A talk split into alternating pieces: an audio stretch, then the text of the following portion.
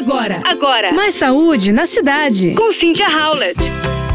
Nessa época do ano, com esse calor, blocos de rua, carnaval, a gente acaba saindo um pouco da rotina e muitas vezes sentimos aquela sensação de inchaço, mão inchada, perna inchada.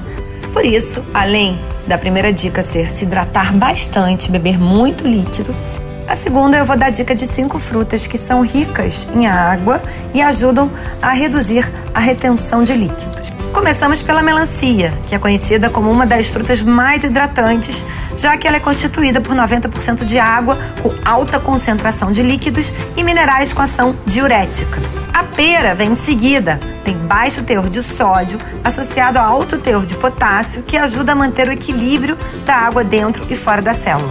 E além disso, é uma fruta rica em arbutina, que é uma substância encontrada na casca da fruta. Mirtilos, essas frutas são ricas em antioxidantes, são utilizados, por exemplo, para prevenir infecções urinárias e distúrbios da bexiga. Assim como a pera, também tem um alto teor de potássio e água, o que ajuda na hidratação.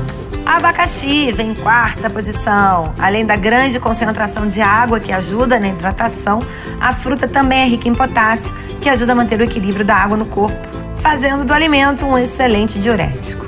Então, gostaram? Capriche, se cuidem. Bom carnaval! Você ouviu Mais Saúde na Cidade com Cynthia Howlett.